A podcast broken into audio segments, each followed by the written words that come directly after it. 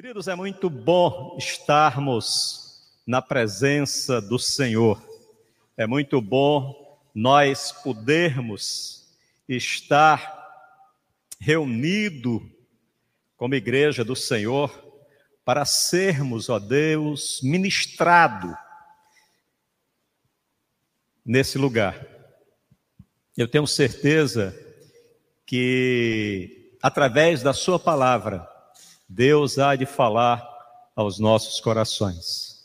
Porque cremos que a sua palavra, ela se renova, né? Não importa quantas vezes você tenha lido, eu não sei se isso acontece com você, mas muitas vezes eu leio um texto, eu, eu sou exposto a um texto da palavra de Deus, passado algum tempo eu pego aquele texto e começo a ler, e parece que ali não é que venha um outro entendimento, mas parece que ali são aclaradas, ficam mais claras algumas, algumas coisas que até então nós não tínhamos percebido, que dá a impressão que nós estamos tendo a oportunidade de estar lendo alguma coisa nova. Isso acontece com vocês ou é só defeito meu? Amém. Glória a Deus. Querido, nós vamos compartilhar um pouco e refletir nesse tempo uh, sobre a palavra de Deus que encontra no Evangelho de Lucas, no capítulo 14, a partir do verso 25 ao verso 34. Esse trecho, essa porção da palavra de Deus, ela ela nos exorta, ela nos ela nos aponta, ela nos convoca ao entendimento acerca do nosso compromisso, acerca da responsabilidade, acerca da maravilhosa missão que somos convidados a participar. E que muitas vezes nós, eu não vou dizer nós para não colocar vocês no meu pecado, muitas vezes eu não me dou conta da grandeza, da importância do que é ser chamado a seguir a Jesus. Muitas vezes, nós somos bombardeados com informações acerca de que para seguir a Jesus nós temos que apenas abrir os braços, arregalar os olhos e abrir bem a boca, irmã Mônica, para receber das bênçãos que Deus tem para nos oferecer. É verdade que há muitas bênçãos e muitas promessas na palavra do Senhor para cada um de nós. Mas é verdade também que cada um de nós tem uma responsabilidade específica que nós precisamos nos dar conta de quão responsável de quanta responsabilidade está implícita nesse chamado de sermos o seu discípulo. O texto de Lucas, capítulo 15, pegando o nosso versos, versos, primeiros versos do texto que iremos tratar nesta noite, que é os versos 25 e 26, que diz assim: Ora, ia com ele uma grande multidão, e voltando-se, disse-lhe: Se alguém vier a mim, e não aborrecer a seu pai, e mãe, e mulher, e filhos, e irmãos, e irmãs, e ainda também a sua própria vida, não pode ser meu discípulo. Quem continua seguidor de Jesus depois dessa palavra? Glória a Deus. Querido, considerando que Jesus ele nos ensina que devemos amar até nossos inimigos, não podemos entender que as suas palavras proferidas nesses versículos têm como foco a rejeição à família. Certamente ele estava estabelecendo paralelos sobre o padrão do amor de um discípulo seu. O amor de Jesus, queridos, ele é tão sublime e arrebatador que o amor que conhecemos em nossos laços familiares, afetivos, e consideramos algo tão forte e tão acolhedor, é considerado ódio quando comparado ao amor dele por cada um de nós. No verso 33, nós temos a ratificação do sentido norteador da vida de quem deseja ser discípulo de Jesus. E aqui eu vou ler o que uh, o verso 33 na versão King James, que ela dá, ele dá uma uma uma dimensão, um entendimento mais amplo acerca desse comprometimento. E diz assim: Assim, portanto, todo aquele dentre vós que não renunciar a tudo quanto de mais estimado possui, não pode ser meu discípulo. Aquele que não estiver preparado, que não estiver disposto, que não tiver com o coração aberto para abrir mão de tudo quanto mais estima em sua vida em favor de Jesus, o texto diz: não poderá ser chamado discípulo de Jesus. É duro assim mesmo a palavra. É punk o negócio. O verso 27 diz assim: E qualquer que não levar a sua cruz e não vier após mim, não pode ser meu discípulo.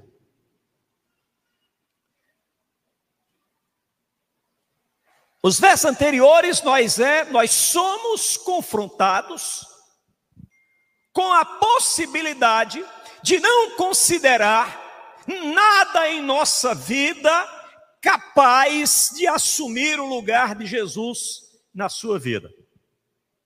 Nós temos ouvido aqui, e aí vou até usar uma expressão do nosso pastor Tasso, né? Aspas.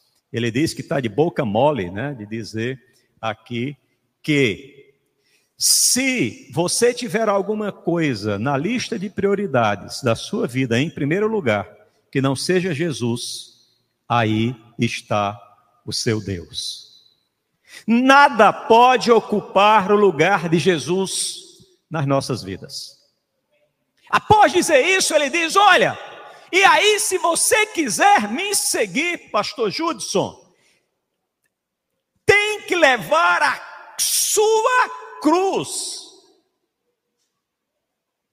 E se você rejeitar a sua cruz, você não poderá ser discípulo de Jesus. Quando Jesus ele faz referência à cruz que cada um tem que carregar, ele não está tratando de nenhum sacrifício físico ou emocional para aqueles que se decidem por ser seu discípulo, mas trazendo a lembrança dos seus seguidores a imagem que muitos deles já haviam presenciado nas aldeias e povoados da Palestina, quando soldados romanos vinham buscar os condenados para cumprir as suas sentenças, e eles saíam escoltados de suas casas, carregando as suas cruzes para cumprir a sentença que haviam lhes sido proferida. Ao assistirem essa cena, todas aquelas pessoas sabiam que aquele era um caminho sem volta para aqueles homens. A posse da cruz, queridos, denuncia que quando nós decidimos por sermos discípulos de Jesus, esse é um caminho sem volta.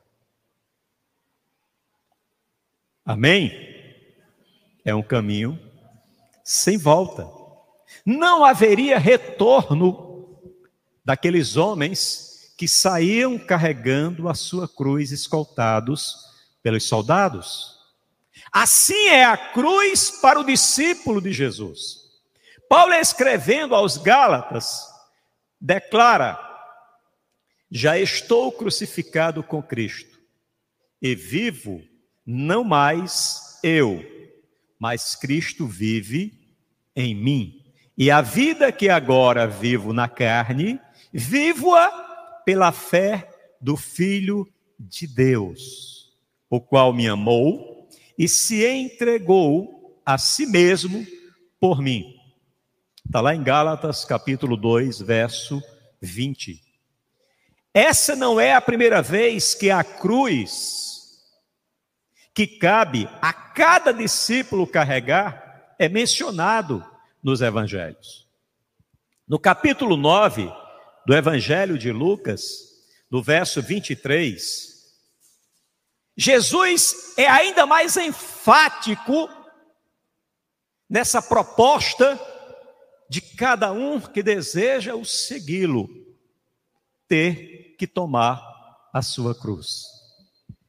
E diz assim: Jesus dizia a todos: se alguém quiser acompanhar-me, negue-se a si mesmo.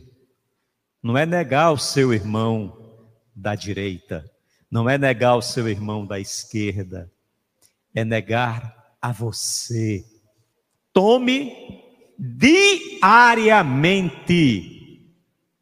a sua cruz. Não é tomar a cruz apenas no dia que você vem para a igreja, porque, olha, tem gente que vem para a igreja achando que esse é um ato sacrificial.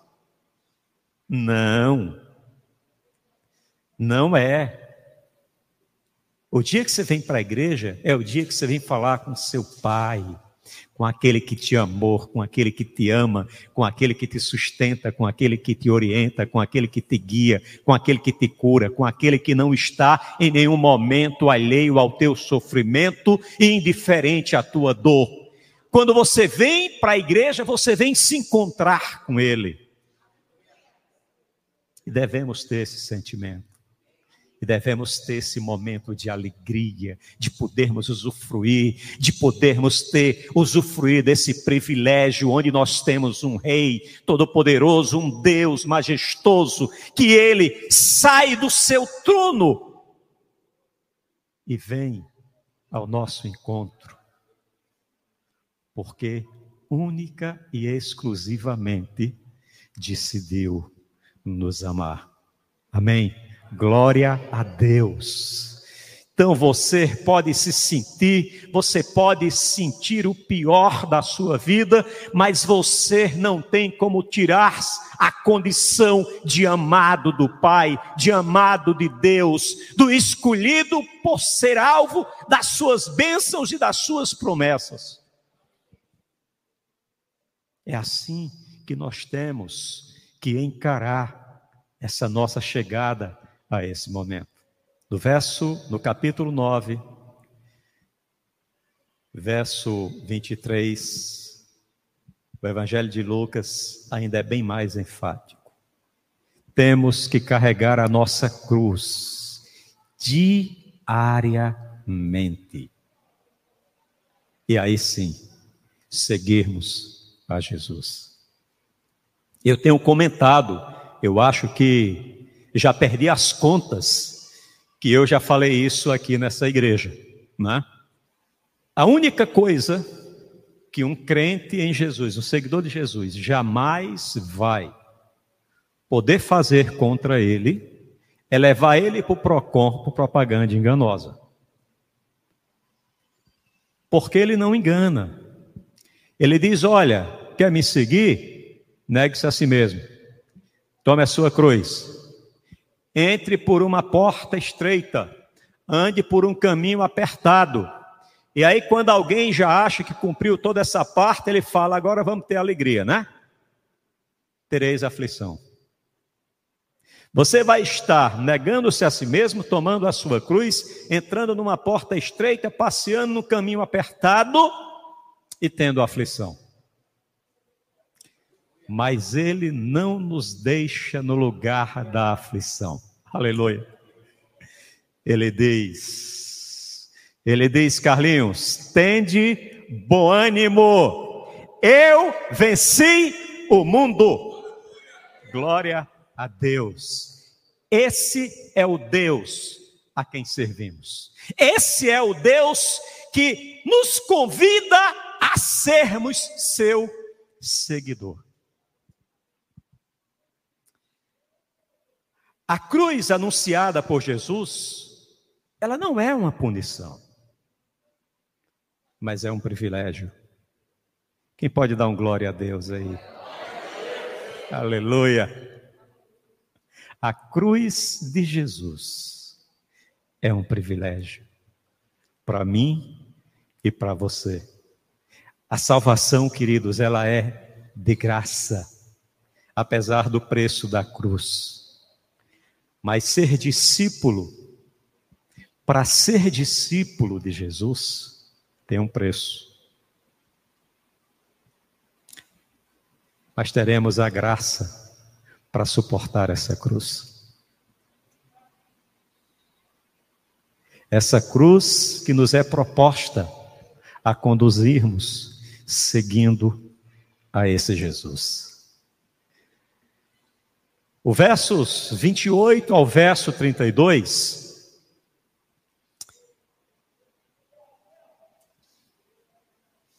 ele diz: Pois qual de vós querendo edificar uma torre, não se assenta primeiro a fazer as contas dos gastos para ver se tem com que acabar.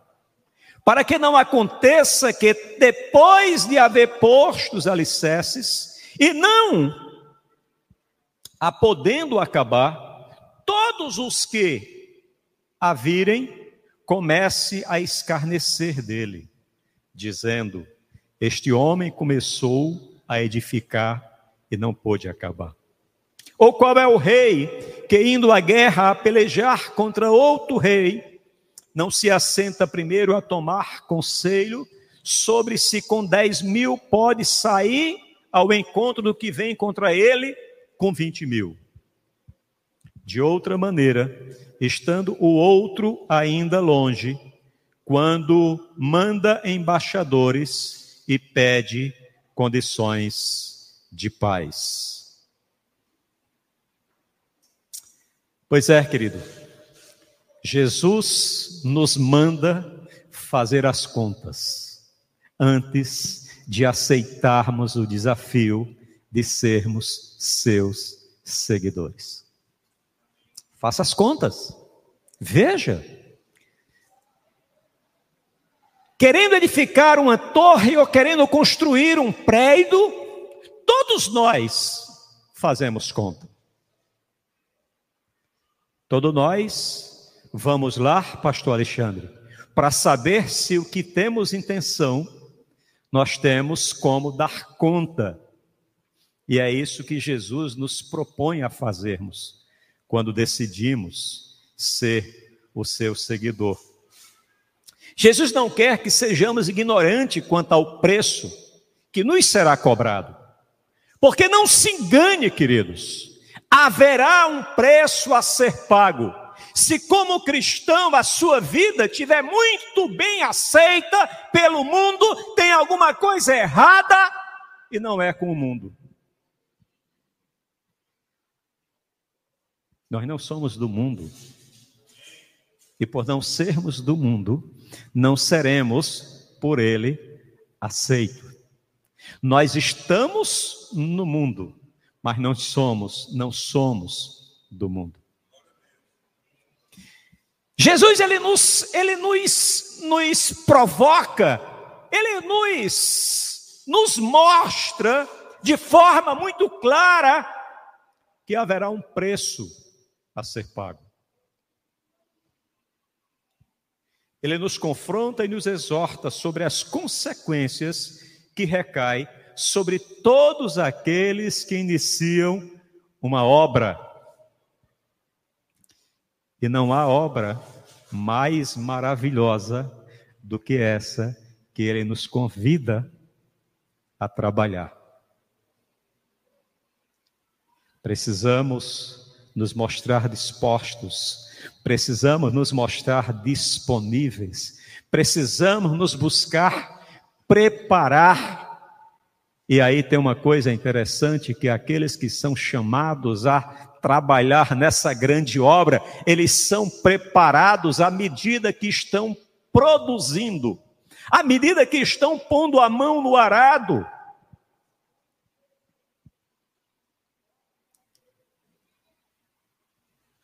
porque haverá lugar para qualquer um que queira se apresentar a esta grande obra. Haverá lugar, não ficará ninguém de fora, mas ele nos confronta, ele nos alerta haverá um preço a ser requerido. Haverá um preço a ser requerido.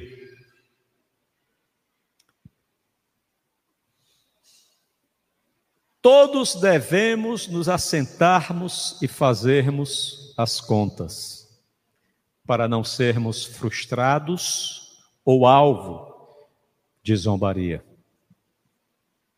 Se nós pedíssemos aqui para alguns de vocês relatarem coisas que passaram a acontecer na vida de vocês, depois que vocês decidiram aceitar e seguir a Jesus, eu tenho certeza que haveria relatos aqui de amigos que se distanciaram, de familiares que se afastaram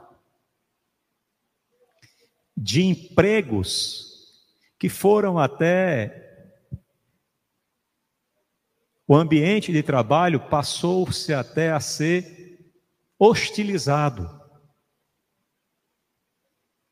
Esse é o preço. Esse é o preço. Isso faz parte do preço que nos é requerido. Mas não é só esse o preço que nos é cobrado. Nós temos que ter um entendimento que não será gratuita, que não passaremos desapercebidos.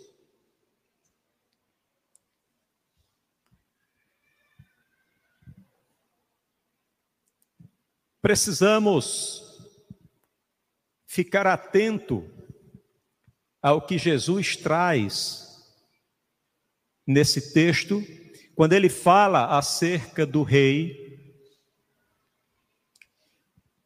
que está prestes a ser atacado por outro rei, que tem um exército de 20 mil homens e que avalia se pode se defender com o seu exército de apenas 10 mil soldados.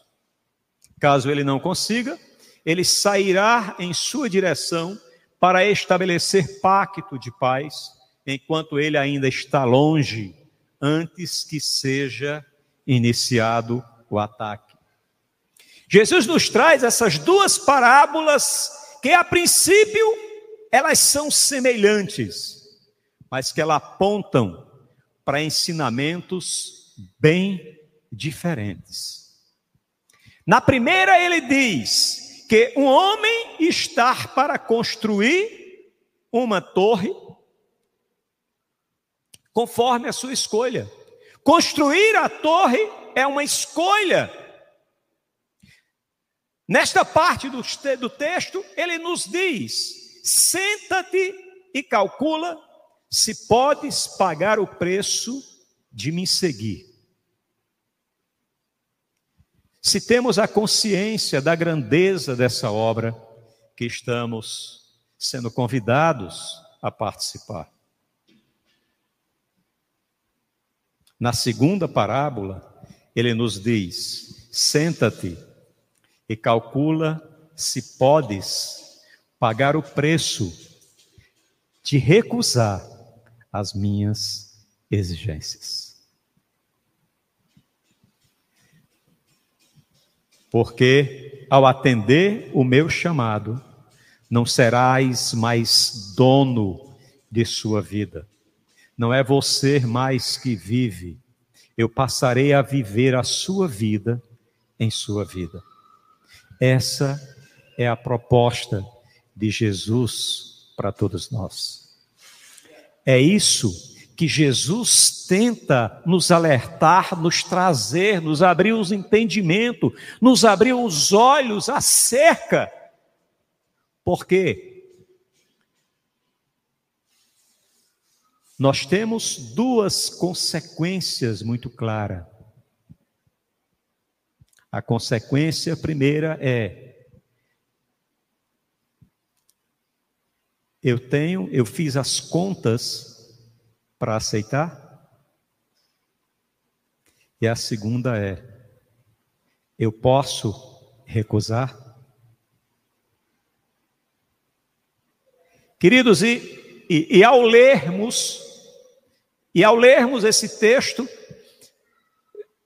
nos vem um entendimento acerca de pior do que você pecar, pior do que você ser um pecador, é você decidir recusar a graça salvadora de Jesus. Porque não importa qual seja o seu pecado, sempre haverá da parte de Deus uma oportunidade de perdão para que você tenha a sua vida restabelecida. Mas contra a sua recusa do chamado de Jesus, contra isso você não terá salvação. Se eu e você não nos arrependermos, não buscarmos o abrigo junto a Ele, estaremos completamente perdidos e desamparados.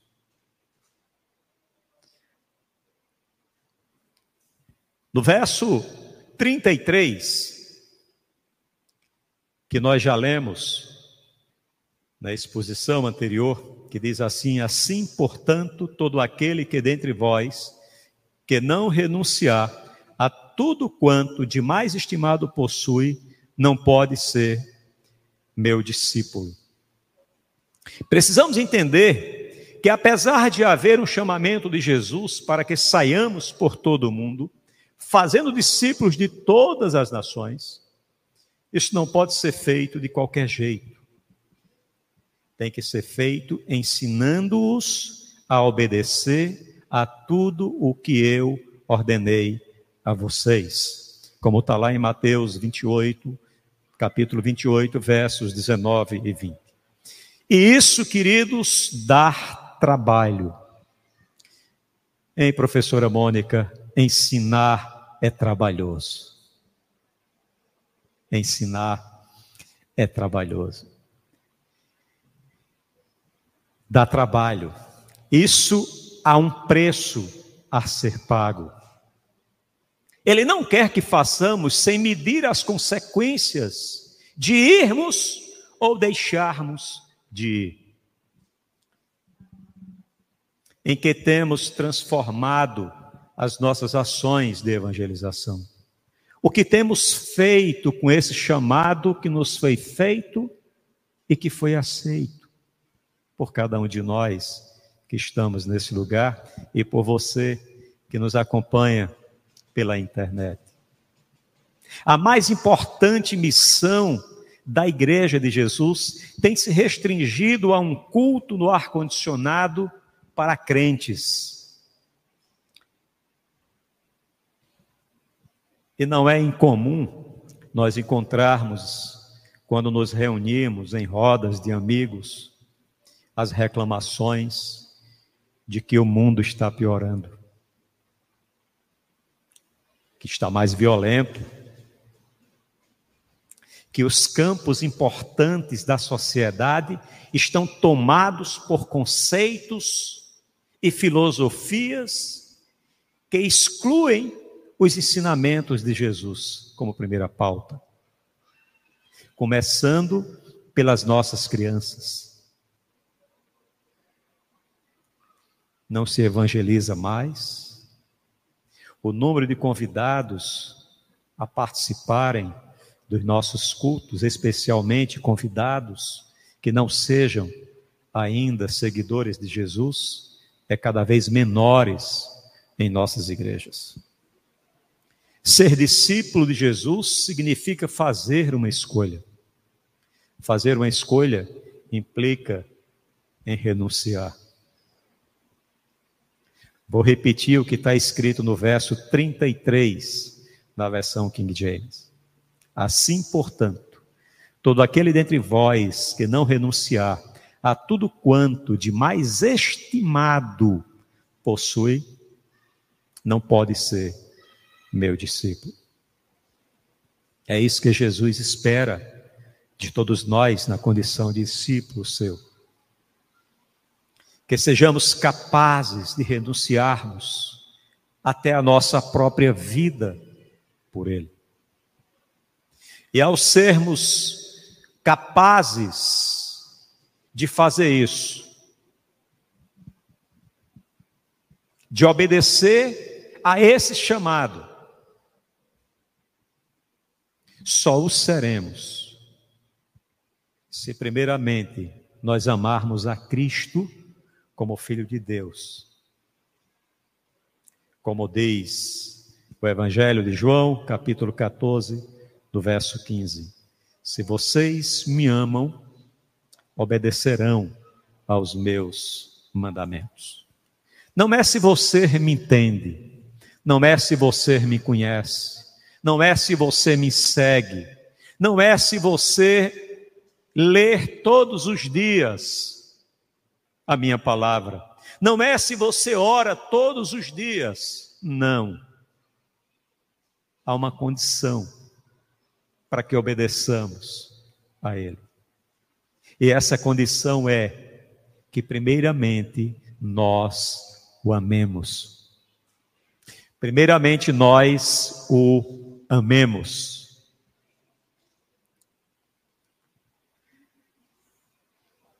Palavra de Deus diz que muitas das vezes, quando somos confrontados em seguirmos a Cristo, em obedecermos a Ele,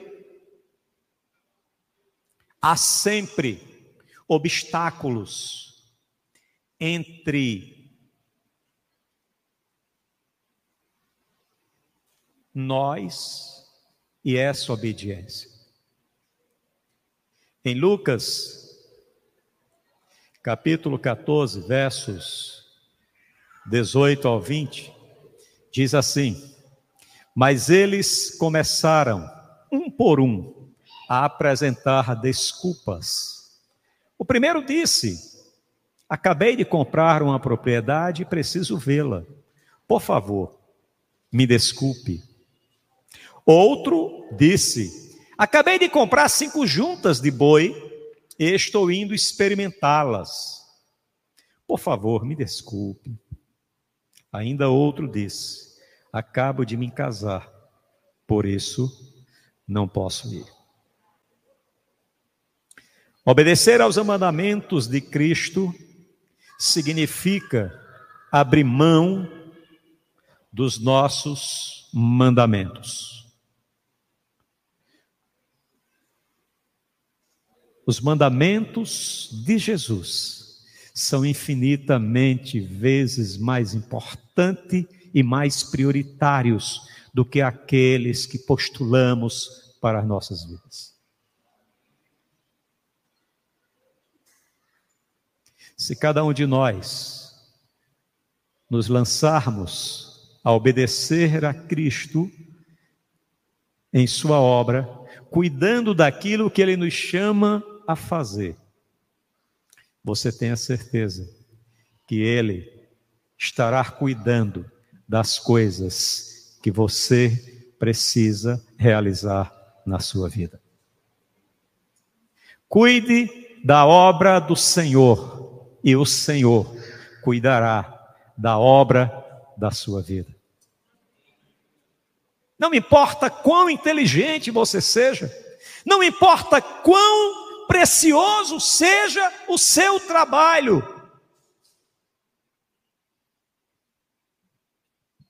Se você vive na dependência do Senhor,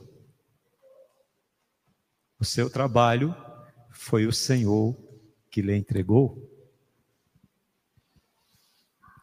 A oportunidade que você teve de ascender ou de conquistar, talvez um, uma vaga na universidade, em um concurso, foi Deus que colocou você lá. É lá que Ele fez o chamado para você. É lá que Ele está querendo que você seja a carta escrita por Ele e posta naquele lugar para ser lida por todos os homens. E o que leem nas páginas do meu dia a dia? O que leem? Quando folheiam a mim no meu cotidiano. Obedecer aos mandamentos de Cristo significa, sobretudo, abrir mão dos nossos mandamentos. Renúncia, queridos, não é sacrifício. Jesus já foi sacrificado. Você crê nisso? Aleluia. Jesus já foi sacrificado. Não há mais necessidade de sacrifício nenhum.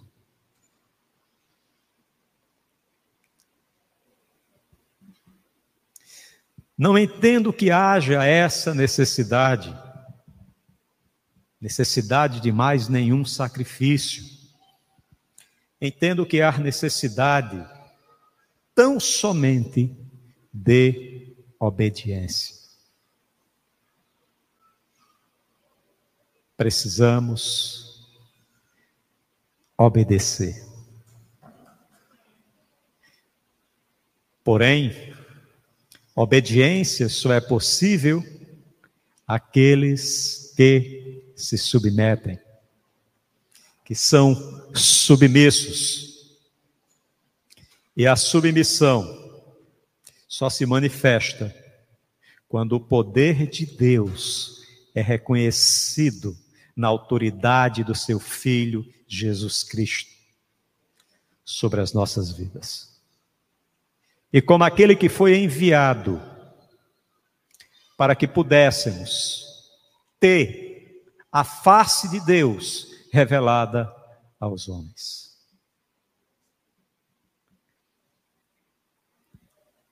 E é isso que nós, quando discípulos de Jesus, precisamos buscar cotidianamente na nossa vida. É trazer a face desse Deus invisível para apresentar através das nossas vidas como discípulo de Jesus, aonde quer que nós estejamos. Amém? Que Deus aplique essa palavra aos nossos corações. Vamos orar? Pai, muito obrigado, Senhor. Muito obrigado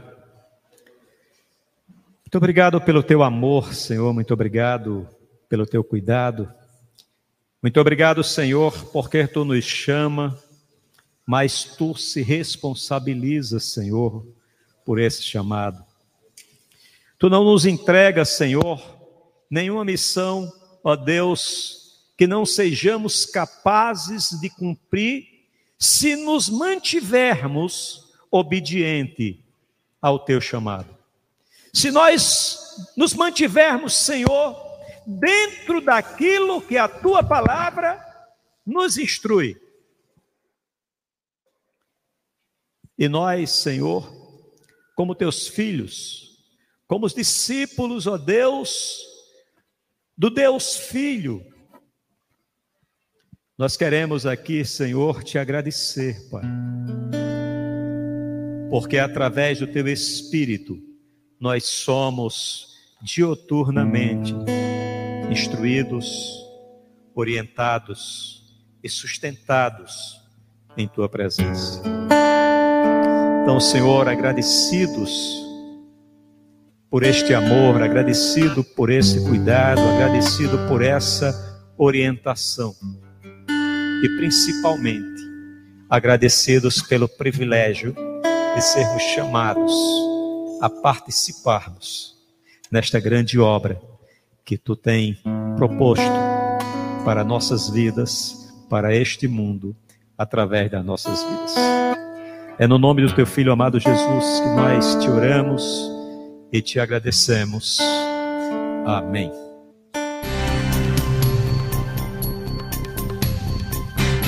Essa foi uma produção do Ministério Internacional Defesa da Fé, um ministério comprometido em amar as pessoas abraçar a verdade e glorificar a Deus.